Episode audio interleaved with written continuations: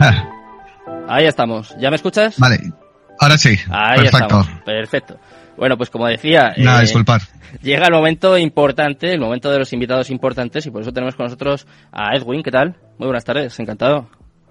¿Qué, qué tal? Sí, Un muchas placer. gracias. Mira, que estoy en la tecnología y no podía ni conectarme aquí a, a la radio. Son cosas Así que pasan. nada, cosas Hacemos- del directo, ¿verdad? Hacemos un programa de criptomonedas, de tecnología y luego no nos apañamos ni con Zoom, pero bueno, no, no pasa, no pasa nada. Eh, antes de nada, Edwin, Pero te he eh, escuchado tu pregunta. Sí, eh, antes de nada, felicitarte, que sé que eh, tu empresa, Bricken, está en varias listas dentro de las empresas tecnológicas de Barcelona, de España. Cuéntame un poquito cómo es esto y en qué consiste Bricken, por si hay algún oyente que nos conoce. Sí, claro que sí. Pues sí, básicamente llevamos unos buenos meses de, de muy buena estrategia a nivel branding, que es muy importante siempre en el mundo tecnológico estar ahí posicionado. Mm, Y hemos estado en bastantes listas, bastante reconocimiento. Nos acaban de invitar de Mobile World Capital a Las Vegas. Mm, eh, entonces, estamos muy emocionados, creciendo en la dirección correcta. Y bueno, esto es de, después de muchísimos meses de trabajo, de estrategia, operaciones y posicionamiento. Así que nada, muchísimas gracias por tenerme en tu, en tu programa de radio el día de hoy. Es un placer. Eh, cuéntanos, por si algún oyente no sabe lo que es Bricken. Luego vamos a entrar ya en conceptos un poquito más complejos y vamos avisando a, a los oyentes, pero ¿qué es, qué es Bricken? ¿En qué consiste? ¿A qué os dedicáis? Sí, básicamente somos un protocolo de tokenización. ¿Y qué significa eso? Pues lo que nos estamos encargando es a poder eh, di- eh, digitalizar cualquier tipo de activo y trocearlo dentro de tokens para que sea como un mecanismo de, de financiación alternativo, ¿no? Entonces, Ujú. si una empresa quiere pasar al mundo token, podemos tokenizar lo que viene a ser sus acciones o participaciones, las transformamos a token y ya la podemos meter en protocolos de blockchain básicamente, y, y luego posteriormente le ponemos la, la capa de financiación para que ellos puedan buscar este tipo de financiación alternativa basado en inversor minorista Mm. y además les empezamos a dar diferentes funcionalidades para que puedan gestionar ese nuevo entorno en el que se van a empezar a mover, ¿no? Que es un entorno web 3 con muchísimo protocolo de EFI que se puedan conectar para colectarizar, etcétera, ¿no? Es un, es un mundo muy entretenido en el que nos hemos metido y aquí estamos. Si te pidiese definir la tokenización, me imagino que será complicado, pero eh, vamos a intentar definirlo de forma muy fácil. Vamos a hacerlo para que lo entienda así todo el mundo. ¿Qué sería la, la tokenización?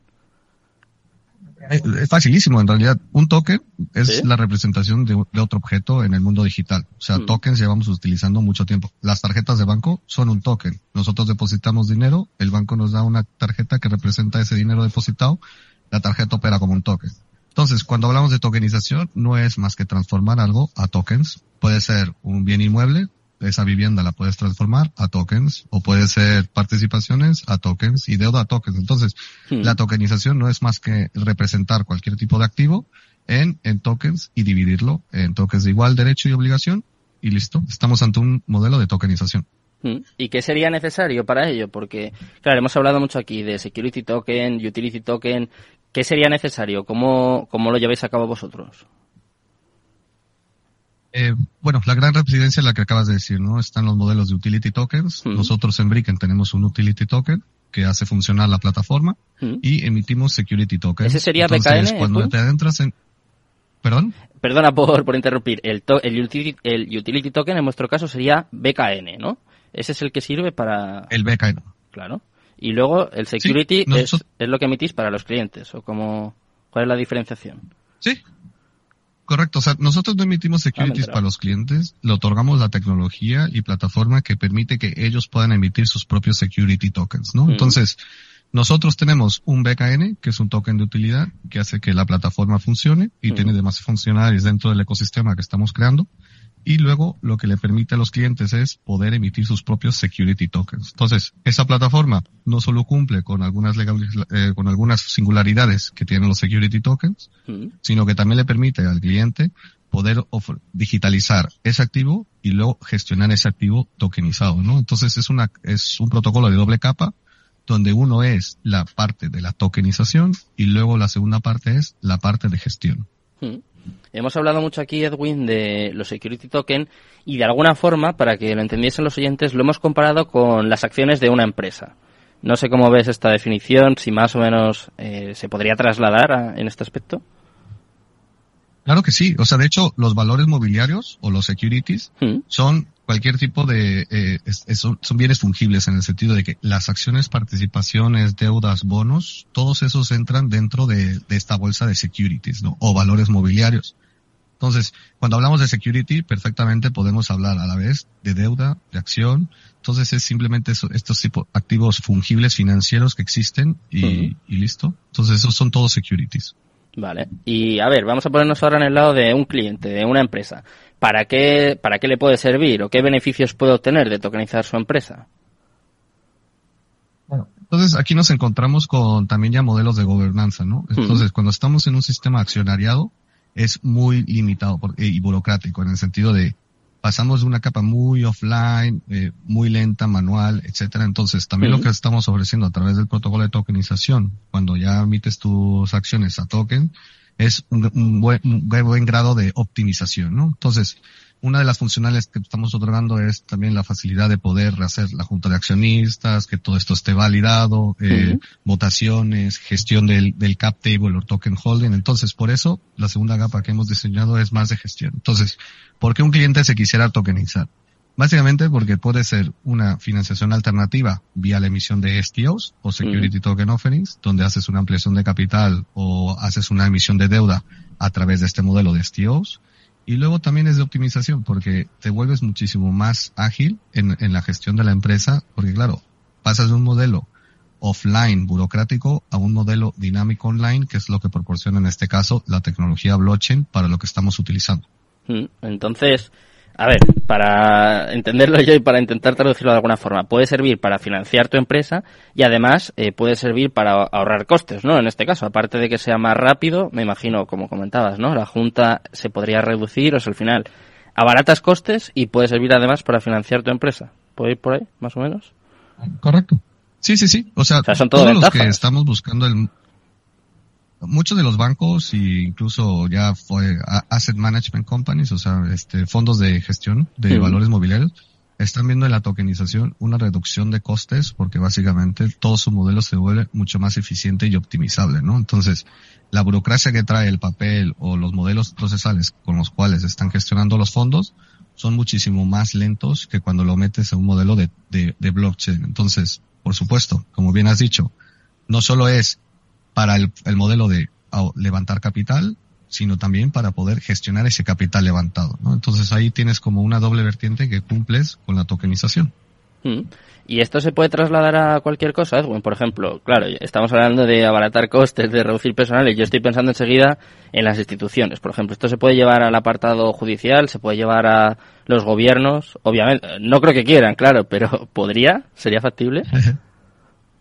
O sea, ya a los niveles de gobierno estaríamos hablando más como un modelo de DAO, ¿no? En el sentido de que es un modelo de gobernanza hiperdigitalizado, en este caso institucional, pero así es factible, ¿no? Cuando le metes tecnología a cualquier proceso, lo que estás buscando realmente es mayor eficiencia y eficacia, ¿no? Entonces, por eso se crean los modelos tecnológicos hoy en día.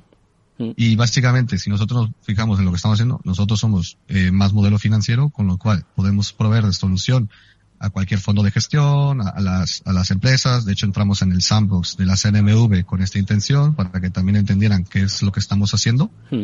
Pero el modelo, aunque sea nosotros financiero, al fin y al cabo, cualquier otra institución, no es por blockchain y simplemente, o sea, no tiene nada que ver en este sentido, sino el uso de la tecnología adecuada puede reducirte costes, optimizarlos, incluso para poder este, ser más eficiente económicamente, que es uno de los problemas que tiene cualquier tipo de gobierno o institución o, o tal, porque son tan grandes que se vuelven no eficientes en la toma de decisiones o en, en todos estos aspectos, ¿no? Hmm. Y se puede tokenizar cualquier cosa, porque, claro, es que yo siempre que hablamos de tokenización me acuerdo de una noticia que conté en los inicios del programa de unos argentinos, si no me equivoco, que tokenizaron empanadas, por ejemplo. Entonces sería factible y sobre todo tendría sentido.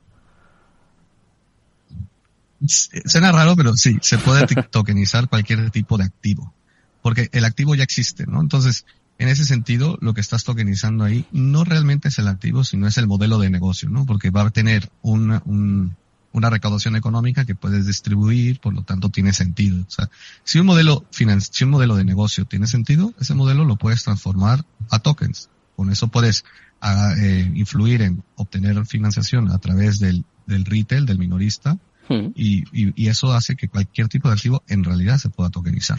Mm, y en ese caso, eh, ¿qué sería? Como por ejemplo NFTs, porque en las últimas semanas estamos hablando mucho, de hecho, bueno, en los últimos meses hemos hablado mucho en el programa sobre, por ejemplo, los DNIs que terminarán, terminarán siendo NFTs. El otro día hablaba con un atleta español, un deportista, que me decía que él creía que las fichas de los deportistas, de los atletas, de los futbolistas, también que terminarían siendo NFTs. Eh, ¿Esto lo ves posible? Y, y, lo mismo, igual que te preguntaba antes, ¿crees que tiene sentido que podemos podemos mejorar en este aspecto. Sí, o sea, la capa de NFTs lo que hace es que sea singular, ¿no? Al, ser no fungible, eso representa como un único activo o hecho en el momento, ¿no? Entonces, cuando quieres tokenizar fichas de jugadores, lo que en realidad probablemente estés haciendo es tokenizar el derecho de explotación sobre lo de imagen o sobre la rentabilidad del, del jugador profesional, etcétera, ¿no? Entonces, ahí lo que está representando es la vía contractual, es el contrato de, explotación del derecho a imagen porque eso lo hace único. Entonces, también estamos escuchando NFTs de bienes inmuebles donde se está tratando de transmitir la propiedad. En Estados Unidos ya ha habido experimentos. Entonces, todo esto, al fin y al cabo, eh, como bien eh, existen los RC20 en su funcionalidad de utilidad, luego están los NFTs, etcétera. Todo esto lo único que quiere buscar es una mayor optimización en, el, modelo de gestión del activo. Entonces, puede para algunos casos tener sentido meter un NFT para poder explotar el, negocio y en otros puede que tenga sentido mandar un RC20 con utilidad o en otros puede tener sentido emitir security tokens. O sea, aquí hay muchos modelos nuevos que se están creando y simplemente es establecer dentro de tu modelo de negocio qué punto de tu, de tu flujo monetario quieres optimizar. Mm. Estamos hablando, Edwin, de modelos de negocio nuevos. Antes has comentado un término que también ha salido aquí varias veces en el programa y es eh, el término de DAOs. Se escuchaba mucho hace tres o cuatro meses, quizás en los últimos se está escuchando un poco menos. No sé si podrías ayudarnos a definirlo y un poco igual, eh, a qué se puede trasladar o qué negocios pueden emprender este, este modelo, pueden utilizarlo. Sí, las DAOs, eh, como bien dices, ¿no? Hubo tres, cuatro meses donde se habló muchísimo y para mí es como un nuevo modelo de, de asociación, ¿no? Existen las empresas, las SLs, y luego llegaron las DAOs a decir, no necesito estructura, no necesito compañía y puedo operar. Y ahí fue uno de los grandes errores, creo yo, del, del mundo DAO, que se les olvidó que las SLs, las sociedades de, de limitación, existen por eso, para limitar la responsabilidad. Hay cosas muy buenas que tiene la SL y no por ser SL significa que sea el malo y ese es uno de los errores que he visto mucho en blockchain, ¿no? Que se parece que todo lo que parezca institucional es lo malo, pero no, son estructuras que llevan operando muchos años, con lo cual la DAO llegó a disruptir todo eso, pero se le olvidó en esencia que las asociaciones, si yo meto dinero, quiero estar con la, con una responsabilidad limitada, no quiero que entres a mi patrimonio personal en caso de deuda de la, de la sociedad. Claro. Entonces, eh, para singularizar, lo que se ha traído muy bien DAOs es ese nuevo grado de optimización y de gestión de comunidad y de incentivización para la participación activa de todos sus integrantes. Y también que todos los integrantes se sientan parte de algo y que el beneficio realmente se distribuya eh, unánimemente, equitativamente, etcétera, ¿no? Entonces, como que fue a fomentar que la democracia existe para realmente una participación activa de todos sus miembros. Mm. Y la DAO sí que nos vino a recordar todos estos aspectos. Falló en muchos, pero oye, es el primer año, segundo, que estamos escuchando mucho de DAOs, estamos en tecnología incipiente, modelos de negocio incipiente, pero sí creo que los DAOs van a venir a disruptir mucho cuando ya pase ese FOMO, o ese, ese ímpetu de innovar y ya se, se solidifique como una estructura realmente que pueda participar en los modelos económicos actuales me parece muy interesante un apunte que acabas de hacer, Edwin, que claro, parece que la tecnología blockchain, eh, la tokenización, como que viene a acabar con todo, ¿no? Como que viene a romper con todo y yo creo que quizás lo más responsable, lo más inteligente es lo que estás comentando tú, que son compatibles, ¿no? Que no tiene por qué acabar una cosa con la otra. Además, yo creo que ese mensaje tampoco ayuda a que esto se, no sé, se implemente, se adopte. No sé si tú vas un poco por ahí, pero tú lo has dicho, ¿no? Todo lo institucional parece que disgusta, que hay que acabar con ello y quizás sea más inteligente, no sé, acoplarse, adaptarse, ir un poco de, de la mano de las instituciones o de las grandes empresas en este caso. 100%, o sea, creo que son, eh, es momento de que, con todo lo que está pasando el bear market, que se vaya a limpiar, hmm. que ambos ecosistemas, tanto el Web 2, por decirlo de una manera, y Web 3, hmm. eh, entiendan de que uno se va a nutrir del otro. Claro. Las instituciones, pero oye, este, los exchanges, hoy por hoy, son una institución. O sea, no podemos negar, por ejemplo, el peso que tiene Binance en cierta toma de decisiones o cómo se están moviendo por todos los países. O sea, no es que blockchain sea institucional, es que el mensaje ha sido que es institucional, pero los que, los grandes fondos por atrás y los que tienen la mayor gestión de esta nueva tecnología se están volviendo todo instituciones. Hmm. Por último, Edwin, nos queda un minutito, si te parece, vamos a dedicarlo a hablar de vuestro token, de, de BKN. Estamos hablando mucho de tokenización, de utilidad. Cuéntanos un poquito qué es BKN y qué utilidad tiene en este caso, cómo se puede utilizar dentro de vuestra plataforma. Claro, eh, nosotros tenemos el BKN como el, centro o epicentro de lo que estamos creando de ecosistema, ¿no? Entonces, por un lado, será lo necesario para poder activar el protocolo de tokenización y hacer uso de la plataforma que estamos creando, con lo cual es un incentivo para, para generar este actividad sobre nuestro token de utilidad.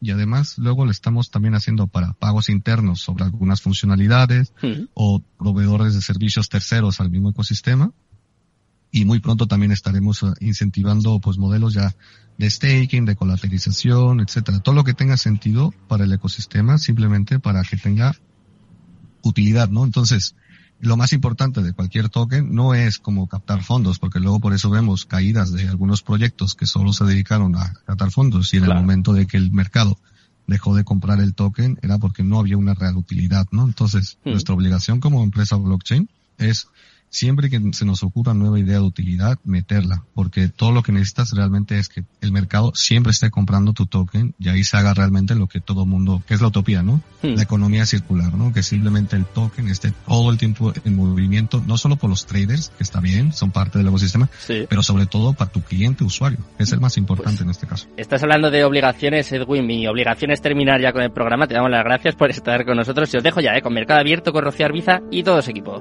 Buenas tardes.